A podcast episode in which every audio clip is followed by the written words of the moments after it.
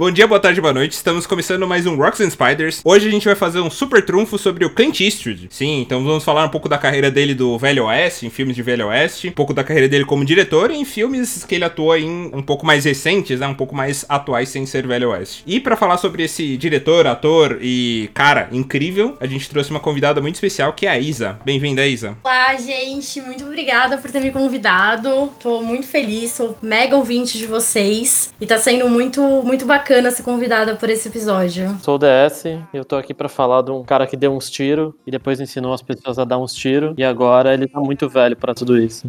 Como eu tô bastante animado para falar do Clint Eastwood. A gente teve até que enxugar, né, Paulo, a filmografia do cara de tão extensa e vasta que é a obra dele, né? Tem muita coisa se pegar desde atuação, direção, enfim, tem muita coisa mesmo. A gente deu uma enxugada, vamos falar do que a gente mais sabe aqui. Tava falando com o DS hoje à tarde, para fez tanta coisa coisa que a fortuna dele é avaliada em 350 milhões de dólares, é isso, Dess? Tem um censo aí de 2015, né, que fala isso, que é o último dado que tem entre 350 e 375 milhões de dólares, 2015. Provavelmente aumentou, considerando que ele fez algum filme de sucesso desde então. O, o cara é uma máquina, eu diria que ele, ele é tão workaholic quanto o Stephen King, que também parece que tá escrevendo a torta e a direita, né? Para de trabalhar, né, cara? Parece alguém que eu conheço, né, como? Melhor não entrar nesse mérito, não.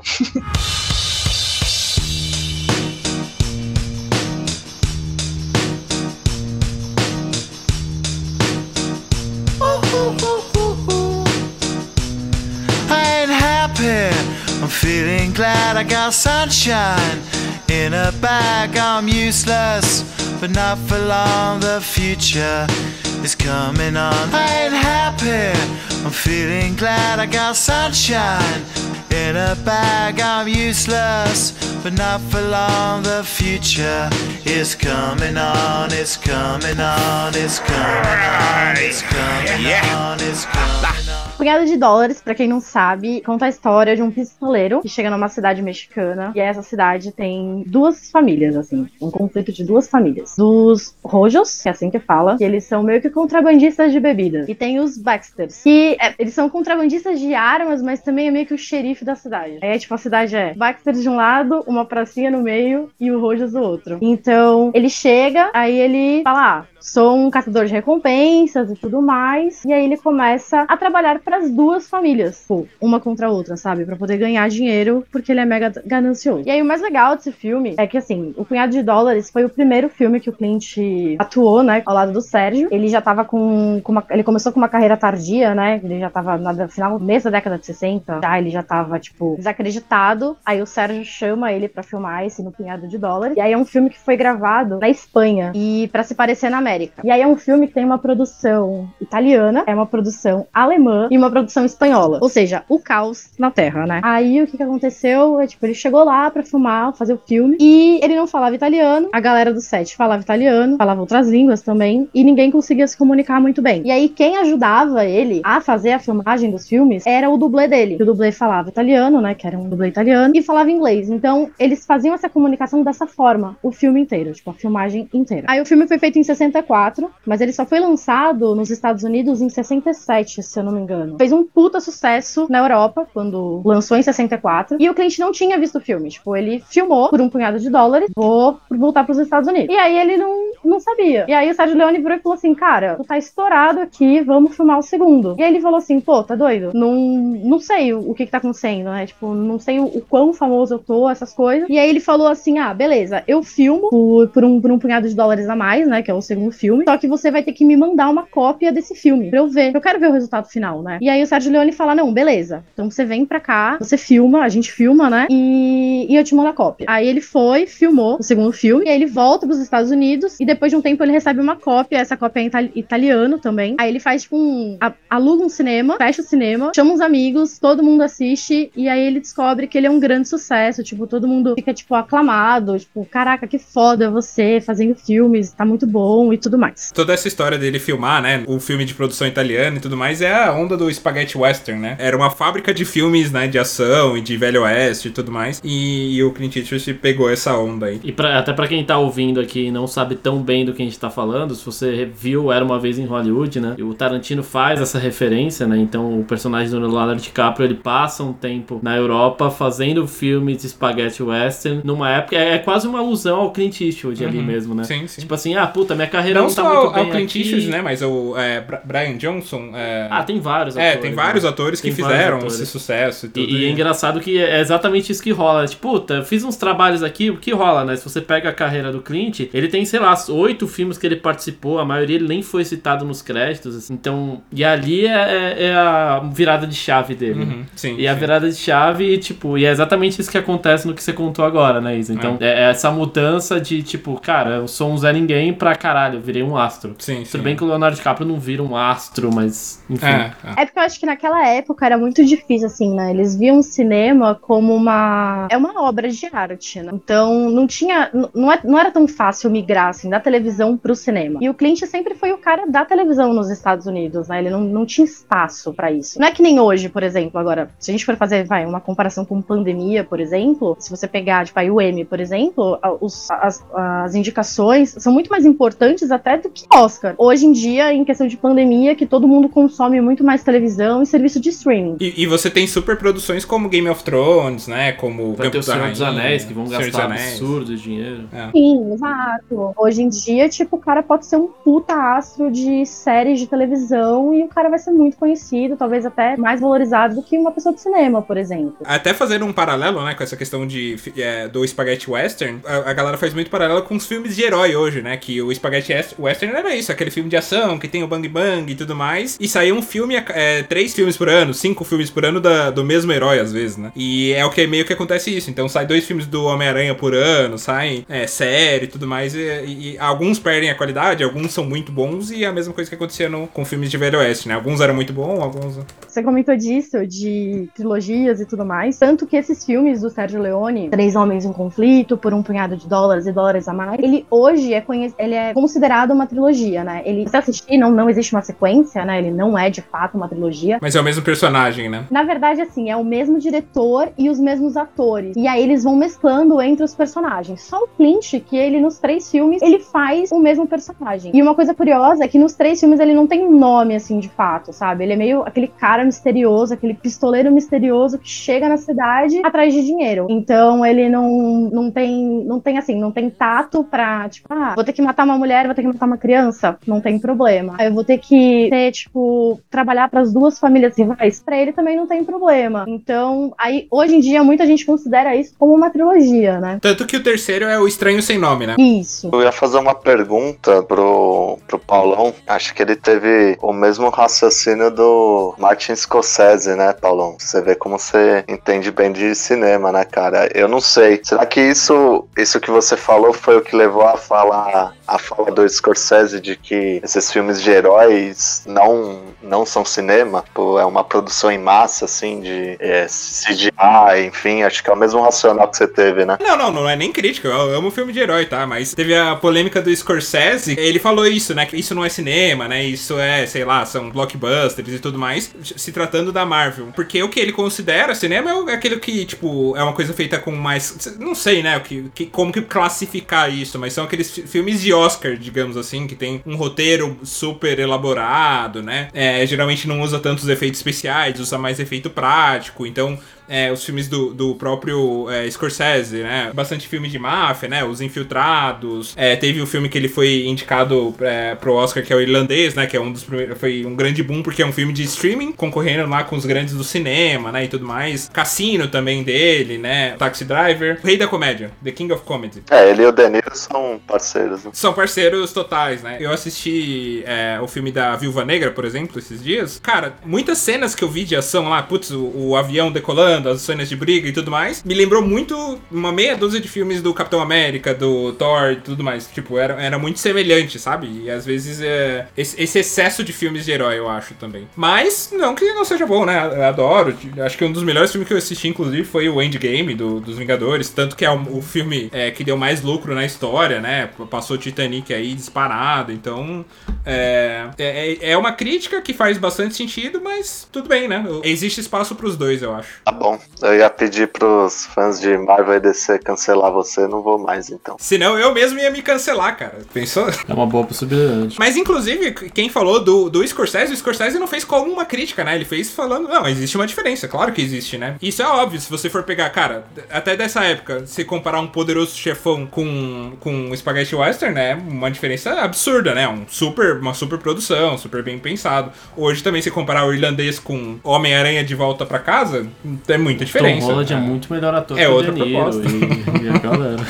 Ele até esclareceu depois a fala, assim, nesse mesmo sentido que, que você comentou. aí. Gerou polêmica, ele, ele esclareceu, falou, não, eu gosto dos filmes, são super produções, enfim, mas vem esse, mais, esse lado mais conceitual, né? Mas seguindo, né? Então, seguindo a trilogia aqui do Por um Punhado de Dólares, o segundo filme, que é o Três Homens em um, em um Conflito. Errou! Cara, pra mim é um dos melhores filmes de Velho Oeste, assim, que eu já assisti. Até pegando filmes novos como Os Oito Odiados, né? Eu acho que esse filme ainda, ainda hoje, ele é um dos melhores filmes de Velho Oeste. O Dexter, o cara põe Tarantino em tudo, bicho, impressionante, né? Pô, lógico, tem que, né? Gosta pouco, né?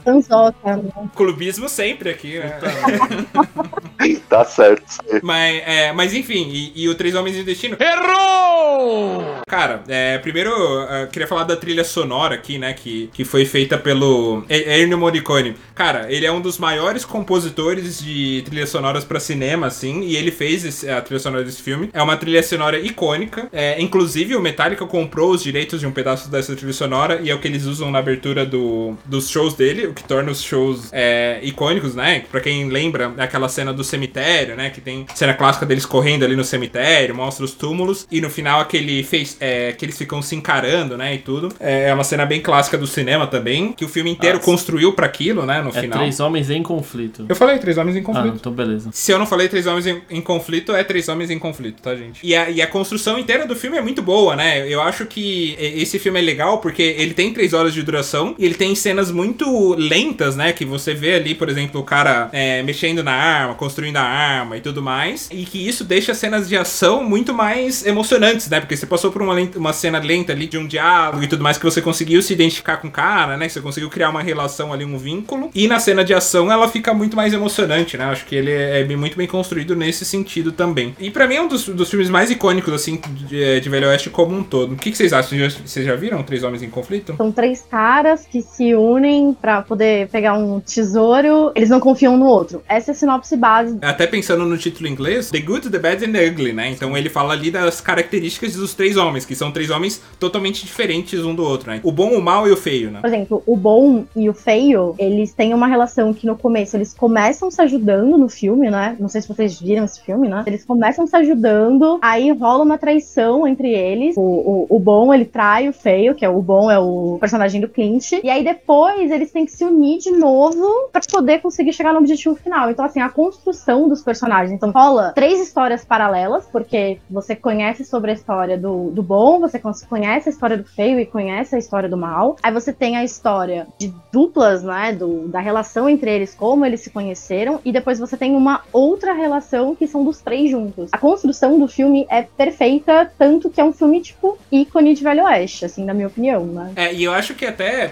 é, pensando assim naquela cena visual dos três se encarando e tudo mais, é tipo, eles dividem meio que a tela, a- a- o rosto dos três, e é justamente esse o seu sentimento, né? Você tem um sentimento de conhecimento dos três igual, você não tá necessariamente torcendo pra nenhum deles. Não, exato. Essa construção faz muito sentido. Mas aí fica a questão: o bom, ele é bom porque ele é um bom pistoleiro, ou ele é bom porque ele é uma boa pessoa? Acho que nesse caso é de bom de pessoa, né? Características são mais coisas, personalidade, barra. Eu, eu acho que eles quiseram colocar meio que de uma forma de sendo boa pessoa, mas não necessariamente o cara que é, que é bonzinho, porque ele também quer o dinheiro no final, ele é um comparado com mercenário. Os né? três, talvez ele seja um. Eu acho que ele é colocado como bom porque ele é o galã óbvio da época. Tipo, ele é o cara que é o galanzão, que é o bonitão e tudo mais. Por exemplo, no começo ele tá, sequestra... ele tá sequestrando a pessoa, né? Tá levando lá pra, pra tirar a recompensa, mas ele não mata as pessoas. Ele tá fazendo o trabalho dele, tá, tá pegando a recompensa, mas não tá matando, sabe? Ele não tem uma maldade nesse sentido. Acho que é mais nesse, nesse sentido. E sem contar que esses frames são perfeitos, né? Que ele é bom pra cacete de tiro, né? Ele corta a corda da forca, aparece o chapéu da galera, assim, dois tiros em cada chapéu, a galera fica assustada. É muito bom. Três horas de filme que valem a pena, viu? Vale muito a pena, totalmente recomendado. E uma curiosidade, né? São três horas de filme, uma trilogia de três filmes, e nesses três filmes o Clint ele usou o mesmo poncho em todos. Ele usou a mesma porra do poncho. E não lavou, não, brincadeira. É, E, e falam que essa, essa roupa não era figurino. Tipo, era uma roupa dele mesmo. Que assim, ele chegou lá, a galera olhou e falou: Cara, que estiloso. Vai aí, vamos filmar com essa roupa. E aí, outra curiosidade, já que o 10 puxou, e curiosidade do filme: Três Homens em um Conflito é, foi o último filme, né, da, trilogia toda. O Clint, ele já sabia que ele já tava estouradaço, assim, já era muito famoso, tanto nos Estados Unidos quanto na Europa. E aí, ele fala que pro Sérgio: Olha, então, pra você. Pra eu fazer o filme, vocês vão ter que aumentar meu cachê, senão eu não faço. E aí rolou mó treta entre os dois pra poder aumentar, ter esse aumento de, de cachê. Ele chega, na verdade, assim, ele chega a começar a fazer as gravações, aí ele vira e fala assim: olha, é, não tô concordando com isso, tô achando que eu tô ganhando pouco, tô aqui sofrendo. E ele chega a abandonar a produção. E aí ele vai embora, ele fala: ó, não, não vou mais gravar se for desse- dessa forma. Aí ele manda os termos pro Sérgio, fala: ó, só volto a gravar se for dessa forma. E aí eles conversam, e aí tem que refazer tudo, eles renegociam todo o cachê do Clint, aí o Clint volta a gravar o filme. Quem pode, pode, né? O cara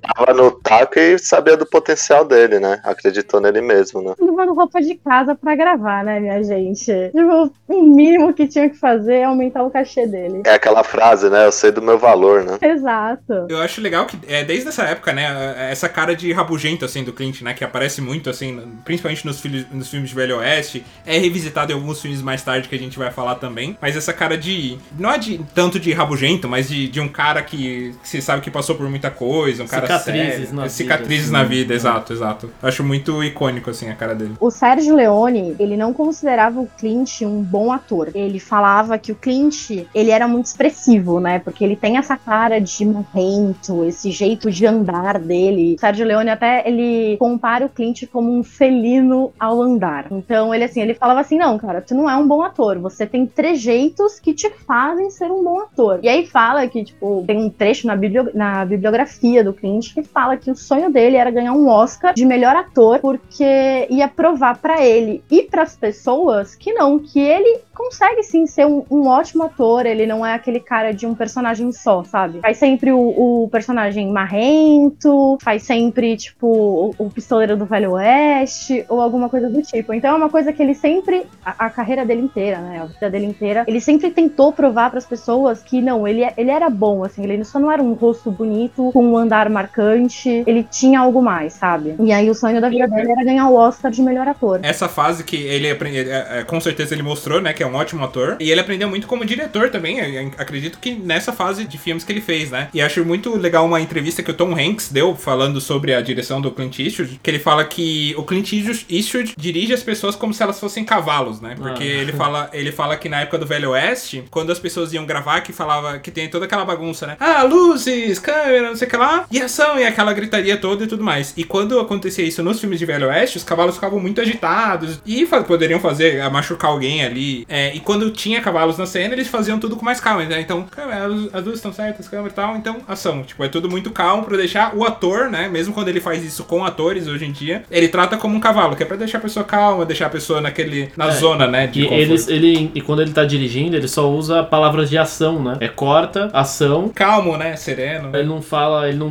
tenta desenvolver as coisas na hora, né? Uhum. Tipo, se ele tem que, se ele acha que tem que mudar alguma coisa, ele vai parar, beleza, ele vai pensar, vai falar com o roteirista, não sei o que, ver se Uhum. faz sentido, mas ele só fala, tipo, só o necessário. E aí o terceiro filme da trilogia, né? O último filme da trilogia, que é o Estranho Sem Nome, que é realmente fala do personagem, né? Como a Isa bem colocou, é, você não sabe o nome dele durante os outros filmes e tudo mais. E é essa ligação que, tem- que tem ali, e, e ele é o personagem icônico que você descobre mais nesse filme. Eu tenho uma pergunta sobre o sonho sem nome. Fala aí, Sim. Fala aí. Como... É uma pergunta filosófica e linguística pra vocês três. Lá vem. Se é estranho, não é uma redundância falar que é sem nome? Se é uma pessoa estranha, você não sabe o nome de um estranho. Automaticamente ele não tem nome. Você não saber o nome dele não quer dizer que ele não tem o nome. Tem aproximadamente 7 bilhões de pessoas que eu não conheço, que são estranhas pra mim, que tem nomes. Que são estranhas e, e para você não tem nome. Automaticamente se é estranho, você não sabe o nome. Não, pra mim não tem nome, mas elas têm nome. Mas o meu ponto é, é, se, você, se é estranho, você não sabe se ele tem nome ou não. Se uma árvore cair no meio da floresta e não tiver ninguém perto pra ouvir o barulho que ela, dela caiu, ela fez barulho? Não,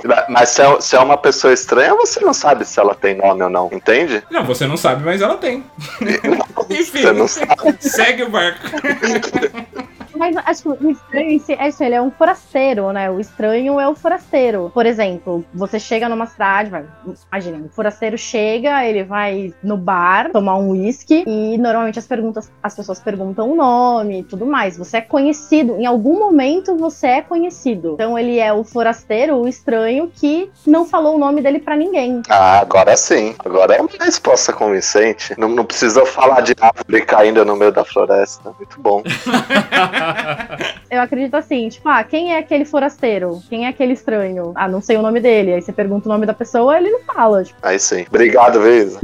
eu sou o forasteiro sem nome. Se dependesse do meu amigo Paulão, eu ia morrer com essa dúvida. E ainda tô pensando na árvore caindo na floresta. Agora, o cara não respondeu a minha pergunta e criou outra dúvida pra mim. Obrigado, viu, Paulão? Filósofo faz perguntas, né, cara? Dá zero respostas. Né? Subiu o nível aqui, eu fiquei, árvore, que? É? Como assim? Do nada, né? Vocês comentaram, né, de filmes de direção dele e tal. Vale a pena comentar sobre Os Imperdoáveis aqui, que ele atuou e dirigiu. Vocês chegaram a ver esse filme? E Não, os imperdoáveis eu não vi ainda. Cara, tem na, tem na HBO Max, assistam. Sério, é, é maravilhoso. Fazia muito tempo que eu tinha assistido, né? Eu peguei pra ver um tempo atrás. tem um elenco muito bom, é. Tipo, tem o Morgan Freeman com- no filme. O, o ator agora que fez o primeiro Dumbledore do Harry Potter, ele tá no filme também. E tem a moça que fez a mãe da Rose, do Titanic. Eu peguei pra assistir, assim, aí eu comecei, eu falei, nossa, eu conheço essa pessoa de algum lugar. Aí sabe quando você vai procurar, dar aquele Google no filme, elenco? Eu falei, cara, eu não acredito. E é sensacional. Mas eu sei que eu fiquei assim, foram boas surpresas, porque eu não lembrava mais, né, assim, do, do filme, do elenco. E aí eu fui assistindo e eu fiquei, cara, conheço esse cara de algum lugar, conheço esse cara de algum lugar, não sei o quê. O filme em si é ótimo, eu achei um, é um, um puta filme honesto, pra ser bem sincera. Porque não, é bem diferente daqueles filmes de, de Velho Oeste que o Clint tá acostumado a fazer. Muitas pessoas falam, Os Imperdoáveis foi a pá de cal que ele jogou na carreira dele de filmes de Velho Oeste, né? Encerra esse ciclo. Ele faz um pistoleiro, né, aposentado, teve sua redenção, casou, teve filhos, a esposa dele faleceu, e aí ele mora com os filhos dele. Na cidade, uma, uma prostituta, ela tem o rosto todo cortado, e as pessoas falam, ah, vamos contratá-lo pra poder matar essa pessoa que cortou o rosto da nossa amiga, né? Passa o filme inteiro errando tiro pra um caralho, tipo, é muito engraçado. Chega momentos assim que você te dá nervoso, sabe? Ele tá na cara da pessoa e aí ele aponta a arma e ele consegue errar e tu fala, quê? Como assim? Não é possível. É muito bom. E tem essa redenção toda, né? Que aí ele começa a entrar naquele dilema de, pô, eu era um cara que eu sou conhecido por ter matado crianças, por ter matado mulheres, por ter matado homens inocentes, homens desarmados, e eu mudei pela minha esposa, eu parei de beber e agora eu tô aqui de novo, sabe? Pra conseguir uma última recompensa. E ele passa o filme inteiro nesse dilema de eu não sou mais aquele homem, eu não sou mais aquele homem. E aí é, é um trio perfeito, né? Porque é ele, o Morgan Freeman e um outro rapaz, que eu não sei o nome agora do ator, mas o Morgan Freeman é Deus que dormiu no formol, porque eu olhei e falei, caraca, ele tá a mesma cara do que hoje, em 2021. E ele é aquele amigo que fala, não, cara, relaxa, a gente vai, mas se você não quiser matar, não tem problema, eu atiro por você. E o garoto é um garoto que ele é meio cego, assim, acho que ele tem miopia, alguma coisa assim, então ele não enxerga. Então é, é um trio que nitidamente não quer matar, mas tá lá porque precisa de uma recompensa, cada um com seus motivos particulares. E eles passam o filme inteiro nesse dilema, assim, de ai, a gente vai matar, a gente não vai, eu não sou mais esse tipo de pessoa. E aí ele revive todos os personagens dele, entre aspas, né? Que dos outros filmes, né? Do Três Homens em Conflito, por um punhado de dólares, uns dólares a mais. Então ele fica revivendo isso como se fosse um, esses personagens aposentados, sabe? Então é muito interessante quem tiver oportunidade, veja na HBO Max, porque tem vários filmes do Clint e esse é um dos espetaculares. É ele meio que já começando a virar essa chavinha mesmo, né? Do, do ator de Velho Oeste pra grandes obras que a gente sabe que ele veio a fazer depois, né? Então, mas ele che- chegou a concorrer quatro Oscars, né? Foi, acho que foi direção, é, dire- direção de filme, né? É, ator, ator coadjuvante e melhor edição, alguma coisa assim. Foi melhor filme, melhor direção, ator e ator coadjuvante. E o Clint só não ganhou de melhor ator, mas o resto dos prêmios ele ganhou todos. É, não ganhou de melhor ator, provando o ponto do Sérgio Leone que ele não era um ele é ator um bom suficiente. Não, não, mas Tô zoando, tô zoando, tô zoando. Não, mas acho que é isso mesmo. eu não sei, eu posso estar, eu posso estar errada pra caralho. Então, vocês podem, vocês podem conferir depois antes, mas eu acho que ele não ganhou porque ele tava concorrendo com o Al Pacino em Scarface. Ele já tinha levado outros prêmios, né, não, por, por conta desse filme dos Imperdoáveis, e aí o melhor ator foi pro Al Pacino porque realmente não, não tinha como, assim. E a, a academia falou: Meu, tu já ganhou uma cacetada de Oscar, vamos dar o melhor pro melhor mesmo, que no caso foi o Al Pacino, e aí ele perdeu esse Oscar. Mas o resto ele levou tudo, porque o filme realmente é muito bom. Ô Isa, que bom que você falou do Alpatino, que eu quero uma opinião sua aqui pra gente. Puta que pariu, de novo. Eu tava contando com isso, né? Lá, velho. Ai, puta que me pariu. gente acabar uma discussão aqui. Você viu que ele só pra Isa, né, DS? Aham, Não, é. aham, Quero um a minha opinião de fora aqui. Como o cara é maquiavélico, né? Falando em filósofo, não. Eu acho que eu não tô ouvindo. Eu acho que o meu microfone tá com defeito, gente. Não, não, tá ouvindo sim, vamos lá. Não, seguinte, pra mim, eu, eu acho que todo mundo aqui deve concordar que o Alpatino, o Alpatino, nessa, a- até essa época do Scarface, um pouco depois assim, ele tem ótimos filmes, né? Então, Poderoso Chefão, Scarface, é, tem aquele filme que ele sequestra os caras do banco lá, que eu não lembro o nome, mas a fase jovem ali do Alpatino, ele tem filmes excelentes, é, ganhou vários prêmios, muito merecidos e tudo mais, concordamos com isso, né? Muito bem. Queria saber o que você acha da fase do Alpatino atual, onde ele já fez, onde ele fez, claro que ele fez filmes bons também como o irlandês, mas ele teve uma atuação muito pequena ali no irlandês, umas algumas cenas, né? Pequena? Pô, É, bem já- pequena. já- Lê, dá a corda, Mas, dá a Luísa, corda. Você assistiu? Pequena que não foi, meu amigo. O irlandês, o irlandês Tu à assistiu? parte, assisti, lógico que eu assisti. Acho que não. O irlandês à parte, Não, não viu, então. tô falando que ele é bom, eu tô concordando com vocês que ele é ótimo, o irlandês é um ótimo filme. Senhora. Mas fez atuação pequena? Mas o irlandês à parte, Isa, eu acho que o Alpatino velho, ele é muito ruim. Inclusive porque ele fez. eh, Ele faz filmes como Cada Um Tem a Gema que Merece. O que mais? Com vários filmes ruins. Todas as vezes todos que você fala mal do Patino, você só sabe falar do cada um que tem a gema de- que merece. Porque é horrível, E, ó, é muito ele ruim, tá cara. aqui, ele- Já acabou a carreira dele ali. O Alpatino tá tão ruim que o, o Tarantino chamou ele pra fazer o último filme dele, cara. Não, mas, mas para e pensa. Para e pensa. O Alpatino, ele já tem uma olhada de filme bom nas costas. Sim, concordo plenamente. Mas ele fez uns filmes muito ruins também. Pô, mas tu acha que todos Não dá pra, os, os não atores só amar. todo mundo fez Mas não dá só bom? pra amar o Alpatino, ele fez filmes ruins, cara. Ele não precisa ficar se preocupando em ficar fazendo só filme bom, sabe? Ele dá, tipo, ao luxo de fazer um filme. Na verdade, assim, eu não digo nem filme merda, é tipo, são filmes merdas bons. É uma categoria que é a melhor. Que a gente sabe que o filme é uma bosta, mas o filme é bom, do mesma forma. Mas cada um tem a gema que merece, não é nenhum desses. Nenhum desses. Ele é tão ruim que ele é ruim, continua sendo. Coisa, não, não cai na dele, não. O cara é sorrateiro, meu. Sorrateiro pra caralho. Você assistiu Hunters? Eu assisti, ele é muito bom, cara. Ele tá muito bom em Hunters. Paulo, você assistiu Hunters? O Paulo não viu, cara. Ele não viu. Não vi. Paulão não viu nem o irlandês. Ah, Lógico que eu vi o Irlandês. Não, o Isa, irlandês eu Isa, vi. é a terceira vez que ele traz essa discussão do Alpatino e é a terceira vez que ele fala, não, porque ele tem vários filmes ruins. Vários Quais? filmes ruins. Aí ele fala, cada um tem a gema que merece, entre outros. é sempre assim. É sempre assim. Mas então, Paulo, Hunters é uma coisa que o Alpatino fez, sei lá, em 2020. Ele fez. Assista. É muito bom e o papel dele tá muito bom. Ele já tem muitos filmes clássicos nas costas. Ele, sei lá, se ele quisesse ficar fazendo Zorra Total, velho, o bagulho ia ser foda. Porque é o Alpatino. O cara já é uma lenda, sabe? Um próximo episódio aí a gente faz sobre o Alpatino. Ah, tá eu me recuso, cara. só vai falar, vai falar. Não, eu vi sim, mas tu viu. Cada um tem a gema que o merece. Ele apareceu dele. pouco. Caralho. Esse filme é com Adam Sandler, não é? Cada um tem a gêmea que merece. É, é muito Sim. ruim esse filme. Então, gente, são filmes merdas bons, gente. Não, não, tem, não tem nem que perder tempo vendo, não tem que nem entrar numa discussão, porque não. Não, não, não, não, mas, mas aí é outra discussão que eu gosto muito do Adam Sandler. Tá que pariu. Levou uma bela de uma jantada da Isa agora, né? É, Levou. levou. Bom que já tá no horário da janta mesmo. né? Tá no horário certo. Então, eu adoro o Adam Sandler. Eu acho, tipo, os filmes dele bons, assim, mas aquela categoria de filme que você não, não tem como você colocar numa discussão porque não, não tem parâmetro, assim, pra comparativo, sabe? Pô, Joias Brutas, Joias Brutas é muito bom. Merecia ter ganhado o Oscar. Pelo amor de Deus, você tá de brincadeira comigo. Como não? Como assim? É muito bom. Vamos, vamos mudar, vamos mudar a discussão. Já saiu do Clint, ele já tá em Adam Enfim. Sandler, passou de Alpatino. Já tá sete pra Isa já, meu. Desce, dá um pesca-tapa no Paulão pra mim, por favor. Eu dei. Porra, meu. Cortesia do senhor Patino.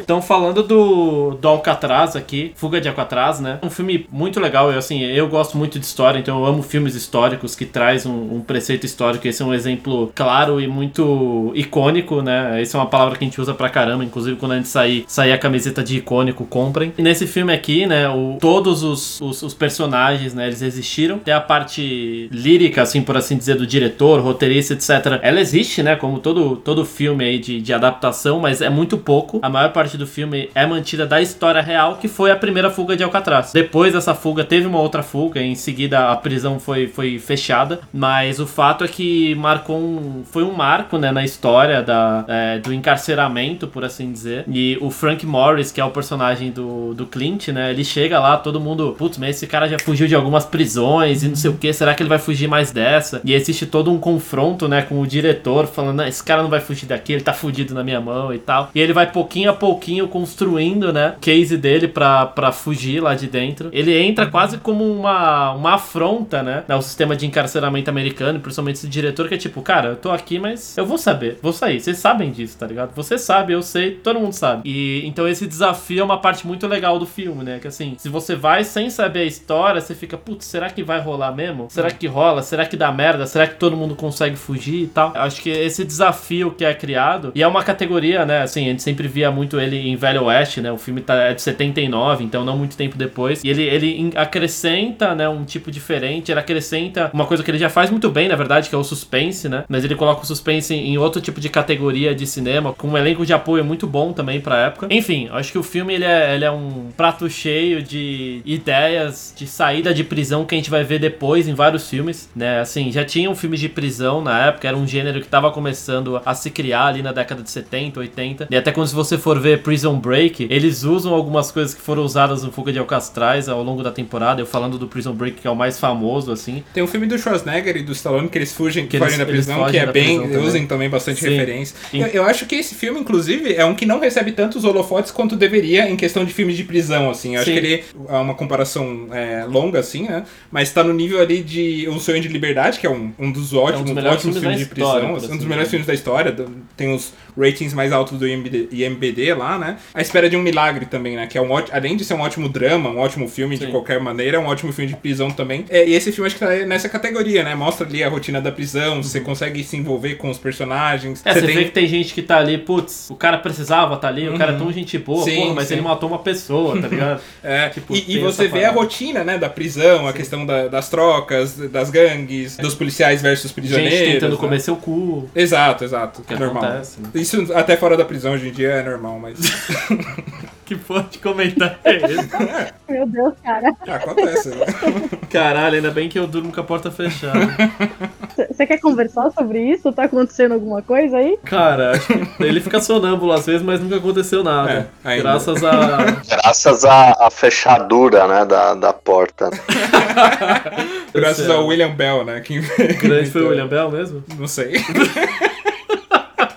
Mas enfim, e, e é um ótimo filme e, grandes atuações e, e deveria receber muito mais aclamações do que recebe. Pontos de Madison aqui é um marco interessante da, da carreira do Clint, né? Acho que, até pelo que a gente falou, né? Qual que é a profundidade do Clint Eastwood? Qual, como que ele consegue trabalhar é, determinados gêneros, né? Ele tinha feito um ou outro drama ali, mas o caso de As Pontes de Madison, ele é um drama bem romântico. Se você pegar e, e tentar comparar, ele fez quase um Hugh Grant da época, num sentido de, de cara, é um filme, ele e a Mary Streep ali atuando, por muitos críticos, é considerado um auge da carreira de ambos, quando a gente tá falando desse, dessa categoria. E é um filme que mudou a visão do, do Clint pra muita gente também, né? Ele entra na década de 90 ali, então esse filme é de 92. A Casa do Lago, com Keanu Reeves e Sandra Bullock, ele tem várias pegadas desse filme, eles usam várias referências nesse filme. Então ele, ele ajudou ali a pautar um pouco mais a carreira dele, né? Tanto que depois ali ele começa a fazer cada vez menos filmes, né, cada, cada vez atuar menos, né, eu acho que o auge ali depois de 2005, depois de Garota de Ouro e tal, que você começa a ver menos ele no filme, eu acho que é um papel que marca um pouquinho da carreira dele e muda esse estigma também. Muita gente falava assim, não, porque ele só sabe fazer aquela cara de, de mal, aquela cara de, de velho oeste, e ali ele, ele é um cara muito expressivo, no sentido de, de você sentir o amor, sentir o romance, enfim. É, é, acho que é, a gente queria apontar esse filme mais por conta desse, desse marco na carreira dele, e é importante ressaltar também, ele já tava velho ali na, na época, né? Quando você pega, ah, porque auge de, dos atores há 30 anos, há 40, não sei o que, ele já tava nos seus 50, e cara, fazendo um puta de um papel legal, e se desdobrando numa, num, num filme que a galera não esperava que ele faria tão bem. Você falou de amor, eu lembrei do Rei Leão 3, a hora que o Simba tá com a Nala lá e tal, e, Hum. e o Timão e o Pumotão sempre tentando atrapalhar, né? E aí fica tocando aquela música. And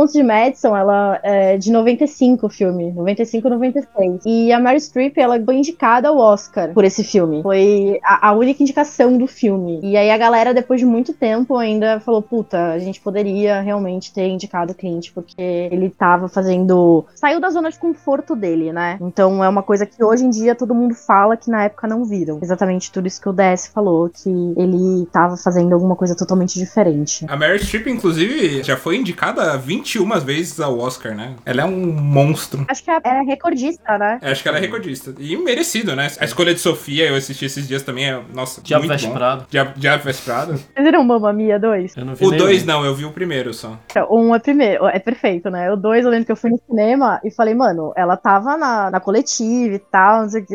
A participação dela é no final do filme. Assim, final do filme. E ela é uma atriz tão foda. Tudo bem, então ela fez o primeiro, mas ela é uma atriz tão foda, tão foda, que venderam o segundo filme em cima dela. Eu lembro que eu tava no cinema. E ela mal aparece. Ela mal aparece. Eu e um amigo meu, aí a gente tava no cinema e a gente falou, meu, cadê? Tá, que legal. Que parece um high school, parece um high school musical. A gente tava puto já. Aí a gente falou, caralho, parece um high school musical, que merda. Aí a gente falou, meu, cadê a Mary Streep? Aí eu falei assim, mano, tá zoando que a, a aparição dela vai ser um quadro, tá ligado? Que aparece um quadro, assim, no começo do filme com a foto dela. Aí eu falei, tá, tá zoando que vai ser a foto dela, a aparição, né? Ela aparece no final do filme cantando uma música lá, em forma de espírito, e é foda pra caralho e salva todo o filme. Mas não vejam. Uma coisa até, até que você falou de, de Mamma Mia, né? O Clint, ele é um cara que tem muito filho, né? Não sei se vocês chegaram a já ver essa informação, mas ele tem... Sr. Catra do. Então, ele tem, se eu não me engano, sete filhos espalhados pelo mundo, assim. Caramba. Tipo, ele tem... Ah, 7 não, então. Se você pega dos atores, a gente não vê isso tão comumente. Ele casou jovem. É, ele casou jovem, ele casou duas vezes, né, com duas americanas,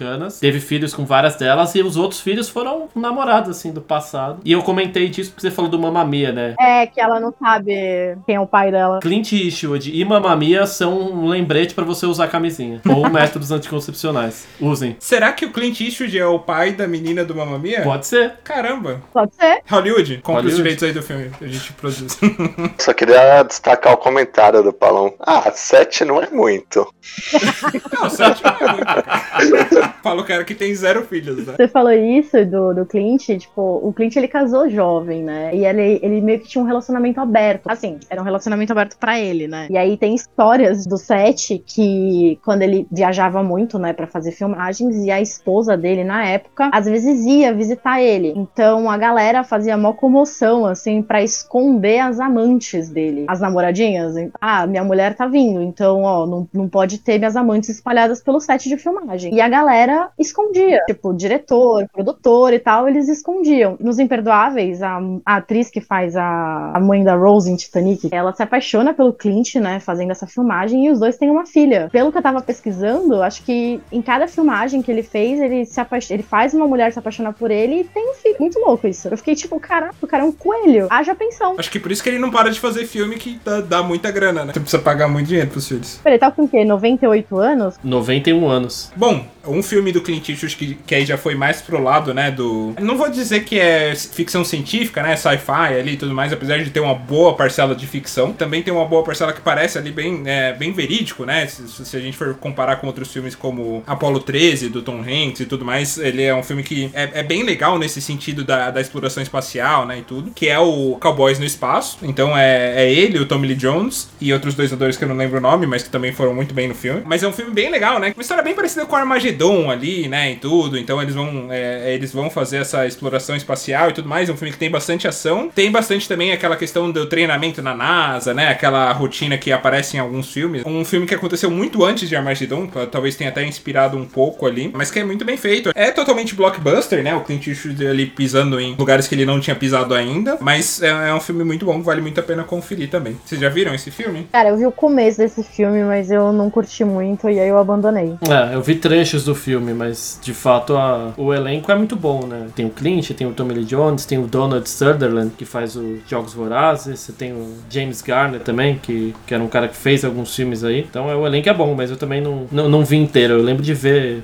trechos. Mas ó, os posters desse filme são os mais geniais, gente. Sério. Quem tiver oportunidade aí, joga aí no Google Cowboys do Espaço e veja uns posters. Tipo, são perfeitos. Um bando de tiozão com roupinha da NASA. É, essa é meio que a premissa do filme, né? Eles colocam um monte de tiozão lá pra fazer uma coisa que só jovens fazem, então. Tem toda essa questão, né? De todos são rabugentos, aí todos brigam, aí todos ficam lembrando de coisas de antigamente e tal. Eu lembro que eu vi esse filme há muito tempo, eu lembro bem pouco dele, nem lembro do final, pra falar a verdade. Sabe por que, que não pegou tanto esse filme? Hum. Porque, cara, qualquer risca-faca que você vai na esquina, você vai encontrar vários quatro tiozão conversando sobre coisas. Se fosse no Brasil, não deu certo por causa disso. Eles são muito estilosos, gente. São mesmo. São, são, totalmente. Aqueles óculos, muito bom. Inclusive, Tommy Lee Jones, cara, ele tá velho também, hein? Eu Tá vi. Tem alguns filmes que eu vi dele assim recentemente que ele tá muito velho. No MIB 3 mesmo, né? Ele já tá. 74. É, mas o nosso amigo Clint Eastwood ainda tá lá na frente. Ah, tá. 20 aninhos a mais aí. Ah, Sunset Limited é um filme que o Tommy Lee Jones tá, que ele tá muito velho. ele Samuel tá Jackson, muito bom. né? É, bom é. filme. Pra quem não ouviu, a gente analisa esse filme no nosso episódio sobre filmes em um cômodo só. Então, se você voltar um pouquinho na história do podcast, você encontra esse filme também e tem vários outros da categoria. Momento jabá.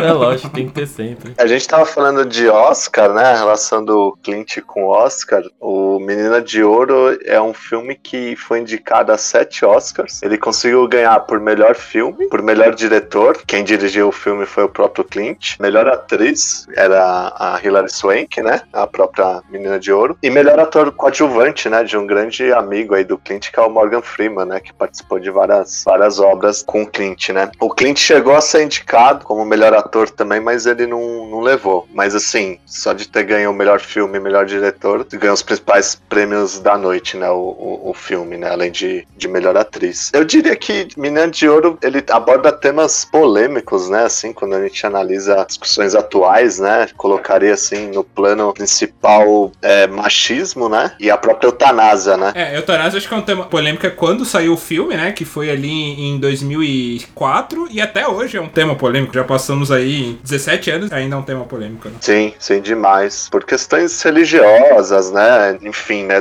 Tem muito espectro, né? Pra analisar a questão da, da eutanásia e até judiciais também, né? Quando, quando ocorre, né? É aquele típico filme que tem o cara durão, né? Que é o Clint. Ele tem uma filha que a relação é péssima. Ele só tem um amigo no mundo, né? Que é o, que é o personagem do Morgan Freeman que ajuda ele na academia. Ele vive ali pra, pra, pra academia e ele tem uma regra, né? A regra dele é não treinar mulher, né? Ele só treina homens. Até que surge lá na academia dele a menina de ouro, né? A personagem da Hilary Swank. E a comparação que eu fiz com Sessão da Tarde é porque é aquele mote do cara durão com aquela pessoa que surge pra amolecer o coração dele e a gente fica torcendo pra aquela amizade dar certo, né? A gente fica lá, puta, tem que dar certo, um foi feito pro outro, são melhores amigos. E tem o Morgan Freeman, né, que fica dando vazão, né, pra que aquilo dê certo, que ele estimula bastante aquela amizade, enfim, e acaba dando certo. Só que a diferença do filme pra sessão da tarde, depois disso, né, porque ele aceita,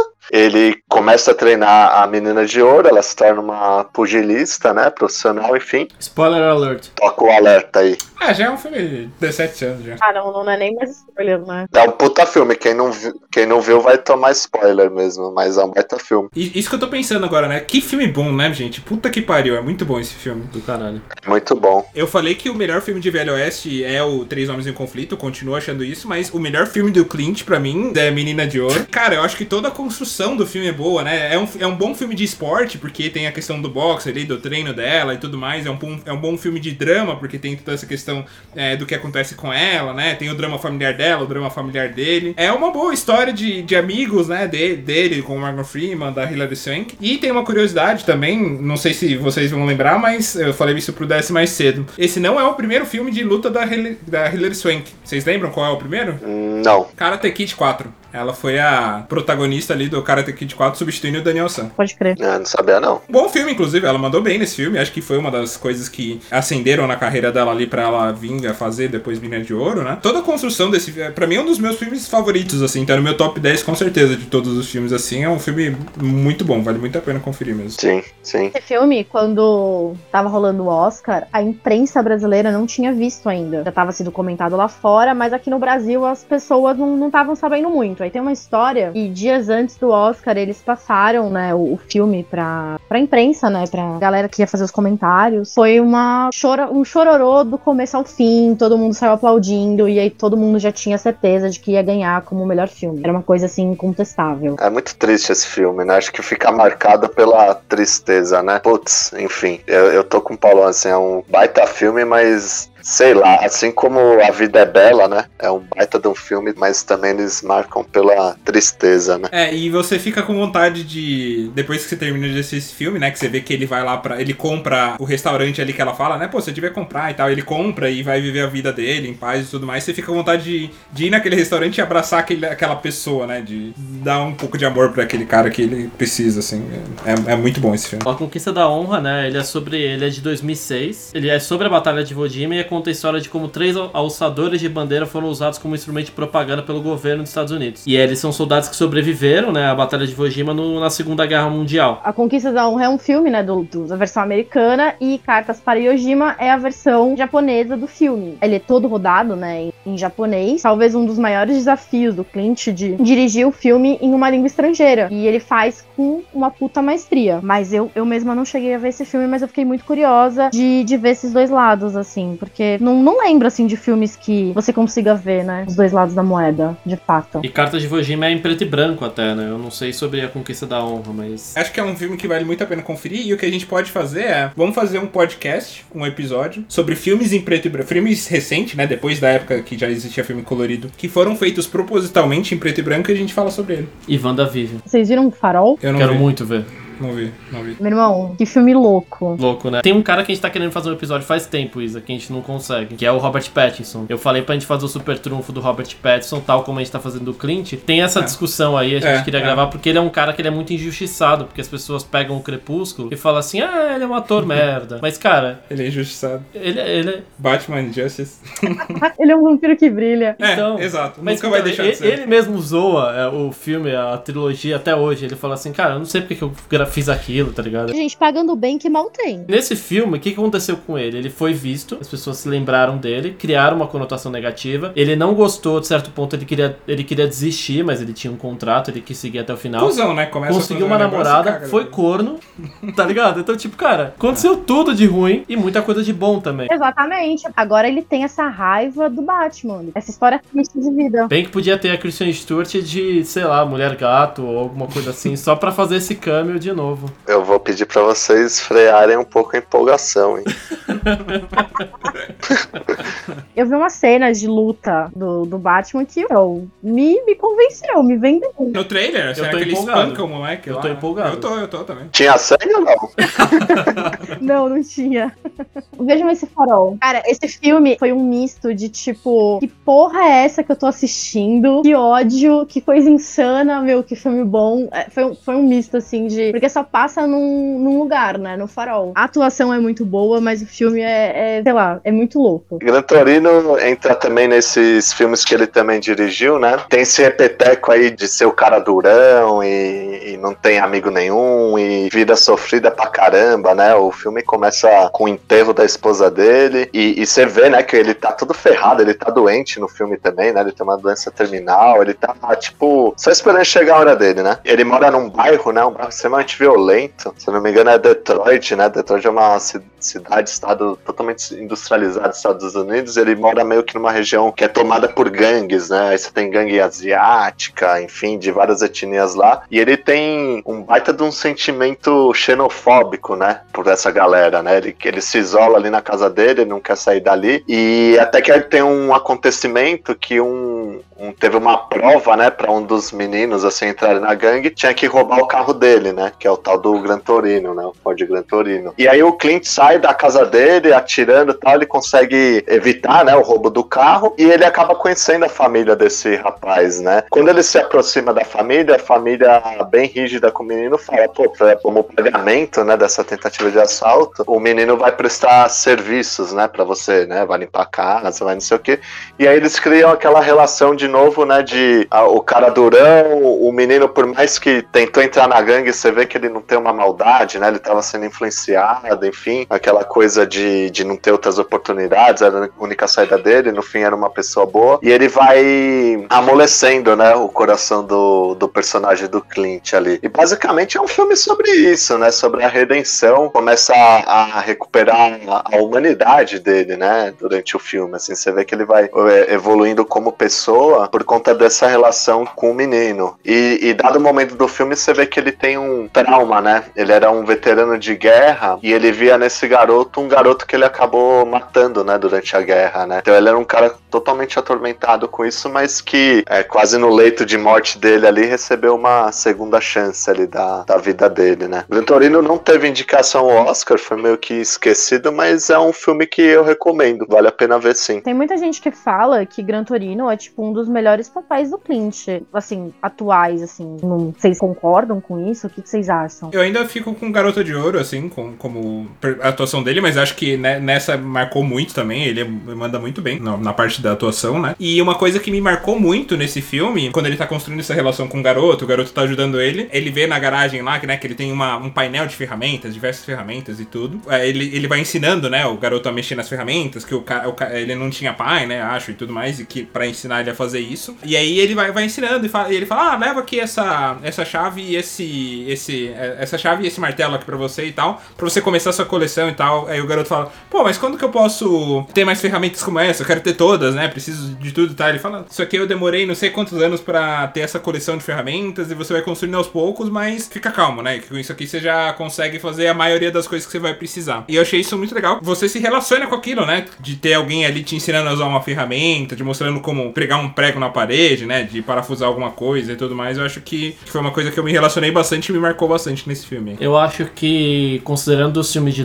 2000 pra cara do Clint, eu, eu gosto mais dele em Gran Torino do que em Menina de Ouro, tá? Eu acho que ele tá muito bem em Menina de Ouro, né? A gente falou aqui de todas as indicações, tudo que o filme é, circundou, mas ainda assim o, o, protagonista que rouba a cena a maior parte das vezes é a Hilary Swank, e óbvio, ela é protagonista. E então aqui no Gran Torino eu acho que ele teve um papel muito legal, porque é até engraçado, porque muita gente quando olha pro, pro Clint, pensa assim, puta, tem cara daquele ser aqueles americanos preconceituoso pra caralho, ranzinza, e ele meio que faz exatamente isso em boa parte do Gran Torino, só que depois ele muda, né? Acho que vocês falaram, né? Ele vai se humanizando e tal, ele vai percebendo. Ele ainda é uma pessoa preconceituosa, e eu acho que isso é uma, uma das coisas da beleza da, da diversidade e da inclusão, né? É você olhar outra pessoa como um seu, né? E ele passa com o tempo a olhar aquele menino como um dele, como ele uma humaniza, pessoa igual a ele. Independente pessoa. se é preto, se é branco, se é o que for, ele olha como uma pessoa como ele e, cara, né? Ele tem ali momentos, né? Que tem um tratamento mais, né, não vou falar pai e filho, né? Porque acho que é um pouco stretch demais, mas como um grande amigo, né? Um grande amigo, uma pessoa que ele tá ensinando, né? Ele é quase um mentor ali do, do menino de fato. Então, um guia espiritual. Um guia espiritual. É, então, cara, eu acho que essa relação que ele cria, esse relacionamento, né? Ele descer do pilar, assim, né? O personagem descer do pilar e estar no mesmo nível dele, eu acho que, para mim, isso que chamou muita atenção dessa atuação. Por isso que eu acho que eu, eu gostei muito também. O filme é ótimo, né? E o Gran Turino é um belo carro também.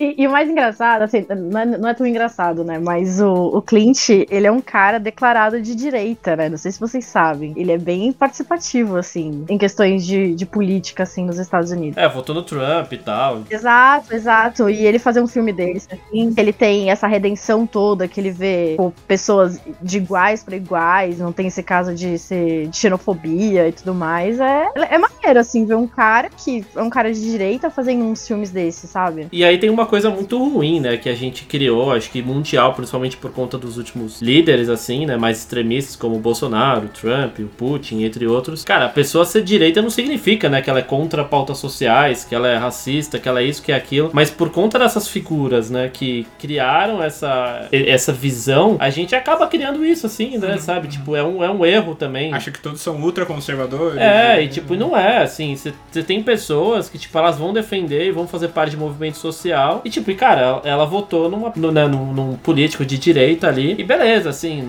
sem querer questionar se tá certo ou tá errado, é modelo econômico, liberal, enfim. Foda-se, eu acho que o ponto é do ser humano, né? Cara, tem pessoas que, né, defendem tanto quanto pessoas progressistas de esquerda, mas criou-se esse, esse estigma muito ruim por conta dos líderes. Mas enfim, só fazendo esse adendo que isso, isso, isso é, é bem explícito no que você acabou de falar, né, Isa? Sim, as pessoas acabam generalizando, né? Isso Foi até um, um burburinho, assim, na hora de. Quando lançou o filme, todo mundo ficou, ué, como assim? Invictus, né? Citando de novo o que eu gosto muito, que são filmes baseados em fatos reais, né? Que realmente são fiéis à história. Invictus é isso, é sobre isso, né? Um filme de esportes. Assim como Menina de Ouro, né? Que também trata de esportes. O, o Clint navegou muito bem com um filme desse gênero. Ele tenta mais uma vez, só que agora trazendo, né? Uma, uma parte muito mais pesada dessa parte da história, né? Então, assim, o filme é sobre rugby, mas a grande figura não é um jogador de rugby, né? Por mais que o Matt Damon tenha uma atuação ótima como capitão, mas é sobre o Morgan Freeman, né? Então, o Morgan Freeman, que faz o Nelson Mandela, né? Pra quem não assistiu o filme, né? É, é exatamente sobre isso. É, é o time de, de rugby da África do Sul, né? Numa época bem complicada, né? Onde ainda existia o apartheid, ainda existia toda essa questão de como é que o povo da África do Sul vai conseguir se, se desligar, né? Desse estigma, dessa história é tão pecaminosa e tão pesada de, de controle, enfim. E o filme, né? Na verdade, a- a- o rugby, o time de rugby, ele é utilizado de uma forma para unir a população, né? Então tinha só um jogador negro, mas o, o Mandela ele conseguiu criar tanta identificação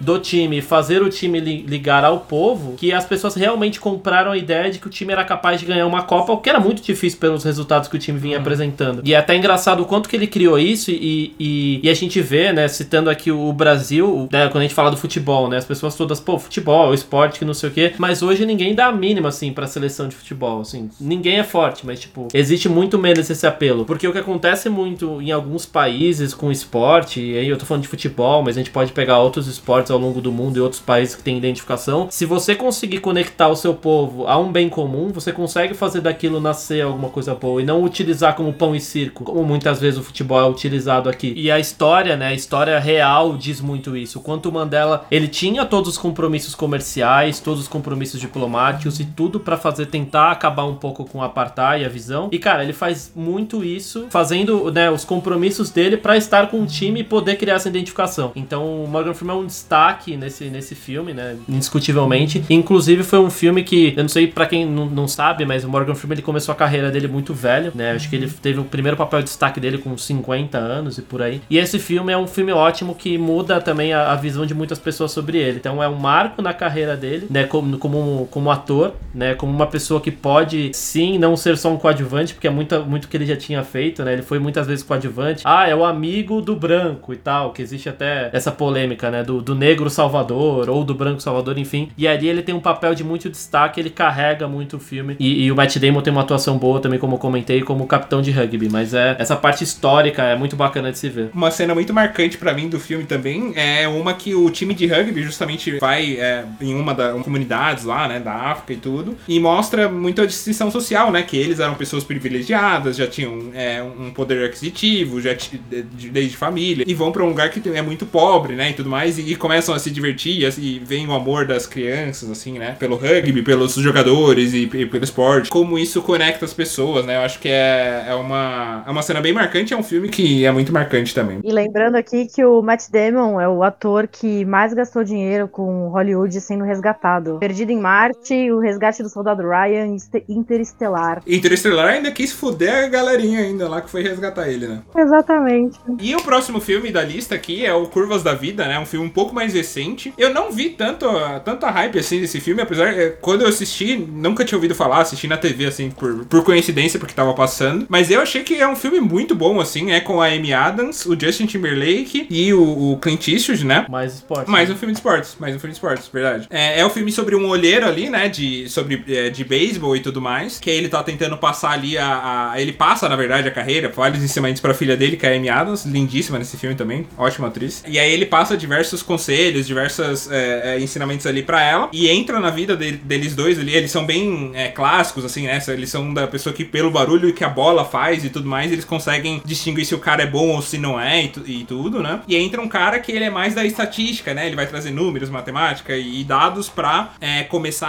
a automatizar muitas coisas. Só que fica esse confronto, né? Do mundo antigo, de você saber só pelo barulho que a bola faz quando bate no taco, de, de você ver- ter a percepção humana ali, né? Do, do jogo, do olhar da pessoa e tudo, pro mundo novo, né? Que você vê as estatísticas, se o cara tá acertando muito, se o cara tá errando muito, qual é o que você deve seguir, né? O seu feeling ali ou os números? E fica. E aí tem toda a questão rom- roma- é, romântica ali do Justin Timberlake e a Amy Adams também. É um filme bem encantador, assim, bem simples a história, né? Bem. bem não tem muitos conflitos, mas é, é bem encantador, vale muito a pena conferir também. E legal a curiosidade do Justin Timberlake com o Clint Eastwood, né, Paulão? Assim, o, o Clint é um ca- cara das antigas, assim, tal, e o, o Justin é relativamente atual, né, assim, né? É, meio que a história do filme, se- se- meio que da vida real também, né? Você pega um ator que veio do- de fazer filmes de Velho Oeste, do Spaghetti Western, pra um cara que é totalmente novo, né? Veio, na verdade, dos Era, dos era de uma boy band, né? De uma boy é- band. É um baita de um stretch aqui. N-Sync. Ex-namorado da Britney Spears. Que foi liberada hoje da, da corte do pai. Caraca, velho, que link perfeito. Próximo filme da lista é Sniper Americano, né? Um filme aí que já não tem a- o rosto do Clint, né? Um que ele só dirige, mas faz isso com muita excelência, né? Um ótimo filme. Fala a história do fuzileiro, né? Chris Kyle, que é um dos maiores atiradores aí da, da história do exército americano. Não sei se eu tô falando besteira, pode não ser um dos maiores atiradores, mas é um dos grandes atiradores, né? Uma, uma grande história ali. É uma figura histórica, né? Que ajudava ali os fuzileiros depois que eles voltavam, com, que sofriam de é, estresse pós- pós-traumático, tinha todo um trabalho social. Vou dar um spoiler pequeno aqui do filme, que ele morreu no final do filme, que- mas ele morreu Ah, na vida real também. Vocês não lembram quando lançou o filme? Que foi bem na época que tava saindo acho, um processo judicial sobre isso. Mó galera que não sabia da história tomou spoiler porque na, na televisão tava aparecendo isso. Tipo, ah, saiu o julgamento de não sei o que, não sei o que lá, que matou o sniper. Aí ficou tipo, porra, mas o filme tá no cinema, como assim? Para de contar as notícias aí, né? Spoiler da vida real, né? Mas enfim, ele morreu justamente porque um fuzileiro que tava com estresse pós-traumático ali, né? Deu um tiro. é, ninguém sabe muito bem a, a história, como aconteceu. E foi justamente isso que ele é, passou no filme. Mas ele conta toda a trajetória, né? Desse fuzileiro. Ele é um cara que foi motivado pelo. Quando sofreu, houve o atentado das Torres Gêmeas. E aí ele, com um patriotismo muito grande, assim, né? Resolveu se é, alistar um pouco mais velho do que os outros soldados, se alistar no exército americano e se tornou fuzileiro. Te- Teve é, grandes histórias, assim, que são contadas no filme. A direção dele é incrível. A atuação do Bradley Cooper, como sempre, né? Muito boa, um, um ótimo ator. E, e um bom filme de guerra, assim, né? No, no geral. Ah, não que as guerras sejam boas, mas os filmes de guerra são muito bons. O Bradley Cooper, ele comprou, né, os direitos desse filme e, e eles estavam pensando em colocar o Chris Pratt pra poder fazer o Sniper. Ainda bem que não fez, né? O Bradley Cooper acho que mandou muito melhor do que o Chris Pratt. Coitado. Aí ele virou e falou, ah, ele tinha pensado, ele virou assim, ah, eu vou colocar o Chris Pratt. E depois ele falou, ah, beleza, eu faço. E mandou muito. Mandou muito bem. Pra caralho. É um filme muito icônico. Tem um ouvinte nosso, Luizão JB, que comentou lá que o ator favorito dele é o Bradley Cooper, porque fez justamente o Sniper americano. Imagine se tivesse trocado o ator. Ele ia ter outro ator favorito, provavelmente. O próximo filme da, da lista é um filme que eu não assisti, mas eu conheço um pouco da história, do que aconteceu e, e- e vi um pouco ali. E é um filme que parece muito interessante, né? Mas que ele dirigiu, que é a história do Sully, né? É, dá pra perceber, assim, um, um tema comum entre todos os filmes do é, Clint Eastwood, que ele é muito focado na história, né? Ele pega ali a história de uma pessoa pessoa, ou que fez um- uma grande marca na- nos Estados Unidos, né? Ou que foi um- é uma história interessante, como é a do é, Garota de Ouro e tudo mais. E essa é mais uma das que, da que aconteceu, né? Que o Sully é um piloto ali que, de avião que é, teve problemas é, na hora de pousar e tudo mais. É, ele não iria conseguir pousar den- é, na pista, ia sofrer um acidente, ia cair em Nova York, né? Ia, além de ter muitos danos às pessoas da nave, ia causar um grande dano à cidade, ia morrer muitas pessoas. Mas ele conseguiu pousar, né? O, o avião no Rio Hudson, é, lá em Nova York. Não morreu nenhuma pessoa, ele salvou diversas vidas, né? E depois chegou a ser processado, né? Por, por, por isso, chegou a, a sofrer diversas retaliações posterior a esse acidente, sendo que ele salvou muitas pessoas, né? Clint Eastwood traz essa história aí pra Sully, o Rio do... O herói do Rio Hudson. A Mula é um filme que me lembrou um pouco de Breaking Bad, né, cara? Tem essa questão do da pessoa tá, né, finan- financeiramente ruim, né, abalada ali, que acaba se corrompendo, entrando pro mundo do crime, né? Ali ele era usado justamente como a mula, né? Então ele fazia o transporte, né, da, dro- da droga. O Clint já tava com 88 anos, né, nesse, nesse papel. E justamente por conta disso, né, ele foi no filme também, né, tinha que ser uma pessoa mais idosa, pra passar desapercebido, né, pra não levantar suspeita, né, na logística dessa, dessa droga, né. Ele saía lá do, do norte pra transportar até as fronteiras,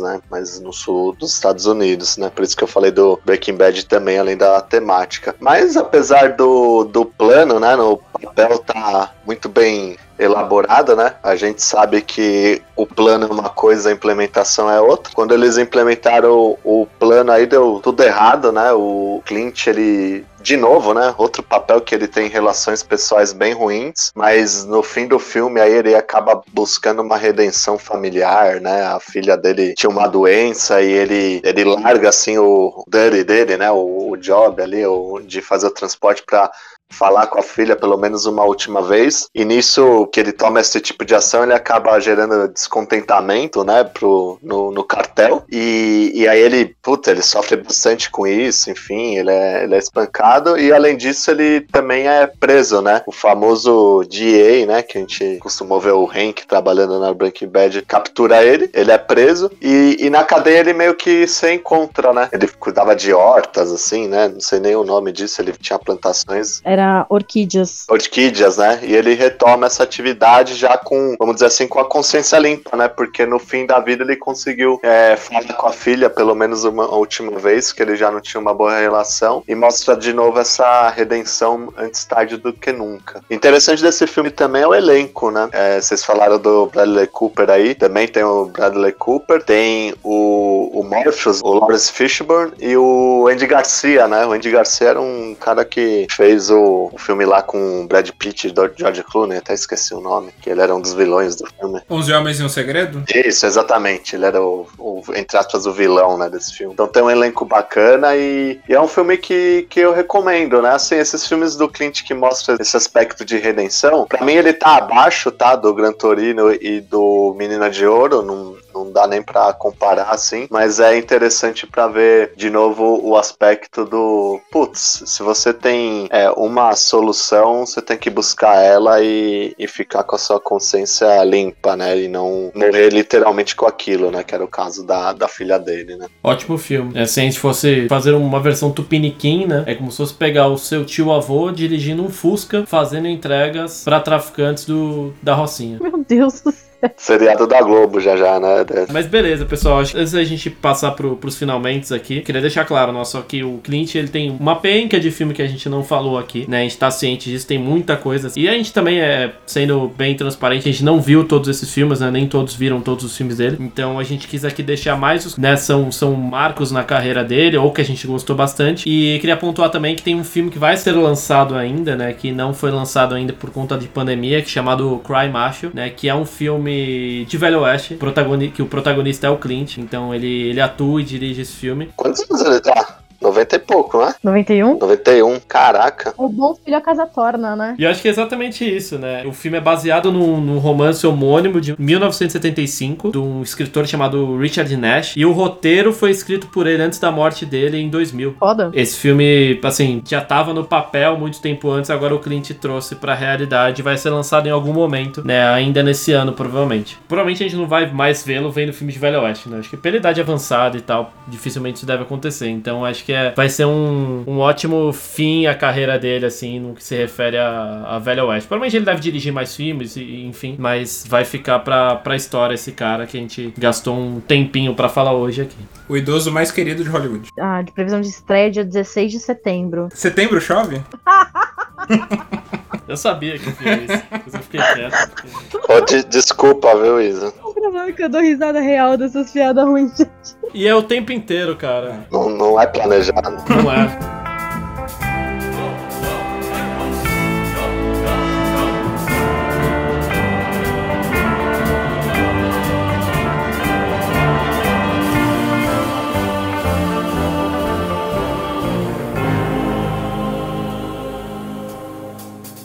A conclusão que a gente chega ao final de discutir todos esses filmes muito bons do Clint Eastwood é que ele é um ótimo ator, um excelente diretor, produtor e é, com certeza o Cry Macho a gente, se puder, já tá liberado no cinema, a gente vai estar lá no cinema assistindo ou no Vai sair na. HBO Max, Então vai vamos estar HBO no primeiro dia a gente vai assistir na HBO Max ali. A HBO Max tem muitos filmes do Clint também. Tem, tipo, uma parada, assim, dá pra ver bastante coisa boa dele. Agora fica a pergunta: depois desse, dessa conversa toda, vocês acham que ele é um, um puta ator mesmo de atuação? Ou vocês acham que ele é um cara que faz sempre o mesmo papel em todos os filmes? Vamos fazer essa, essa resposta de outra forma. Geralmente a gente dá uma nota, né, de 0 a 5. Então vamos fazer o seguinte, vamos fazer a votação pra ele como ator e como diretor, como coisas distintas. É, de 1 a 5? De 1 a 5. Muito bem. Então, de 1 a 5, eu acho que como ator, acho que ele é um 3, porque ele é um, ele é um ator ok. Tipo, ele não é um, ele não é um Tom Hanks da vida, mas também não é, sei lá, um Keanu Reeves da Um vida. Tom Hanks na vida.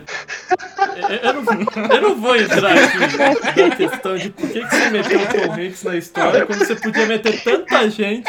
Você colocou o Tom Hanks. Por um momento, eu achei que ele fosse falar, tipo, ele não é um alpatino da vida. É. tem- Cada um tem a gêmea que merece. O cara faz LOS desde 1900 e bolinha, cara vai falar de Tom Hanks. É 3, é 3. É 3, é 3. Tá bom. Como ator, eu também dou três, que eu acho que ele sempre acaba fazendo o mesmo papel. Tipo, a, a impressão que passa é que ele vai fazer uma coisa diferente, mas sempre acaba na mesmice, sabe? Então é, é três. Apesar de não ser tão ruim, o cara cair na mesmice, né? Vide Adam Sandler, que tem uma carreira linda aí, que faz o mesmo papel em todo Ah, filme. cala a boca. Foi uma silver tape no Paulão.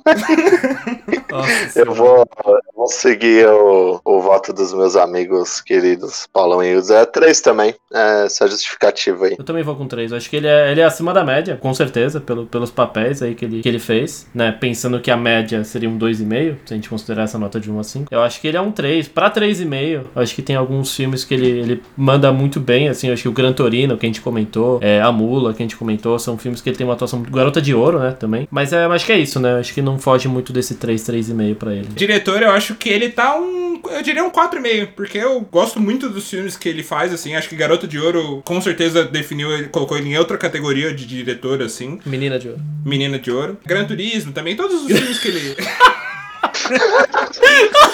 eu tava vendo aqui qual que ele dirigiu. Gran Turismo, cara. Tem, tem o filme do Forza que vai sair daqui a pouco Gran também, né? né? Pariu. É, Eu sou o fã número um É, do Paulão, cara. Paulão. É maravilhoso, cara. Já tem o Need filme do Need for Speed, tem o filme agora do Gran Turismo, só falta o do Forza. Quem que vai fazer? Pega o Scorsese pra fazer, ele que gosta de ação. Enfim, o, o, o tanto que eu não sou bom pra decorar nome, o, o Clint Eastwood é bom como diretor. Você vê o nível de bom que ele é. Caralho, é bom. A minha nota como diretor é 5, por toda a contribuição que ele fez, né, em todos os filmes e pela humanidade que ele tem, sabe? Pra tratar, de, pra tratar com temas tão delicados e importantes. O meu nota é sim, gosto bastante dele como diretor. Eu vou seguir meu amigo Paulão. Eu acho que o Menina de Ouro faz dele o 4,5, sabe? Acho que se não tivesse o Menina de Ouro, talvez seria até um 4, mas o de fato Menina de Ouro aí é uma obra-prima aí, né, do cinema, é um filme que todo mundo tem que assistir. E aí quando o cara tem um- uma obra que entra nessa categoria, né, tem que assistir, tem que ser acima de 4, né? Eu só não ponho 5 porque eu acho que 5 ainda tem uma prateleira ali que tem, tem outros caras, né? A gente já falou de, de Fincher, de Tarantino, enfim, o próprio Scorsese, que é excelente. Spielberg. O Spielberg, exatamente, acho que tem, tem uma prateleira ali acima. Mas o Clint, acho que pelo Menina de Ouro merece um, um minimamente um 4,5, assim. Nunca vai conseguir os 5 do seu coraçãozinho, né? Porque ele já tá com 91 anos, tadinho. Vamos ver Cry Macho, né? Vai que ele faz os machos aqui chorarem. Ai, nossa, que ruim. obrigado, obrigado. Acho que eu vou no 4,5 pra ele também. Acho que Menina de Ouro, pra mim, é, é o, é o auge ali da, da carreira dele como diretor. Tem todos os filmes ótimos que a gente já falou aqui, mas assim, sei lá, até filmes que eu gosto muito, como Invictus, que eu falei mesmo, cara, é um ótimo filme, mas eu, que sou muito conectado com esportes, gosto demais. Mas eu não acho que é um filme incrível. Você tem outros aí que a gente não falou, putz, não é, esse filme não é top, top, top A, assim, mas não são triple A filmes, mas são ótimos filmes. Então, pra mim, é entre 4 e 4,5, mas eu vou dar mais um 4,5 por conta do Menina de Ouro mesmo, que é, que é incrível. Se for de filme de AAA, tem um que não é AAA, mas é Triple X, né? Nossa Então, senhora. Diesel. Eu- Eu sabia que essa vinha também, não sei se eu prestei atenção. Ei, meu, a 7 e 17. Puta que pariu. Queria agradecer muito a sua participação, Isa. Foi muito bom. Você é das convidadas que com certeza quando manda bem a gente vai convidar de novo. Então você já tá convidada pra gente fazer aí o filme sobre filmes preto e brancos modernos e outros. Sempre que quiser pode vir aí pra gravar com a gente. Se vocês fizerem um do Adam Sandler, por favor, me chamem. Tá marcado que eu já quero falar desse homem maravilhoso aí. Vocês podem fazer sobre filmes merdas bons, aí vai ter bastante coisa pra falar. Muito obrigada. Gostei muito de gravar também. Vocês são uns fofos. E queria falar pros nossos ouvintes, né? Falem aí o que que vocês acham da carreira do Clint, qual que é o filme que a gente deveria ter falado que não colocamos na nossa lista aí, né? E qual seria a nota que você daria pra ele como ator e como diretor. Manda nas nossas redes sociais, no nosso canal no YouTube e acompanha a gente aí nesses lugarzinhos. Day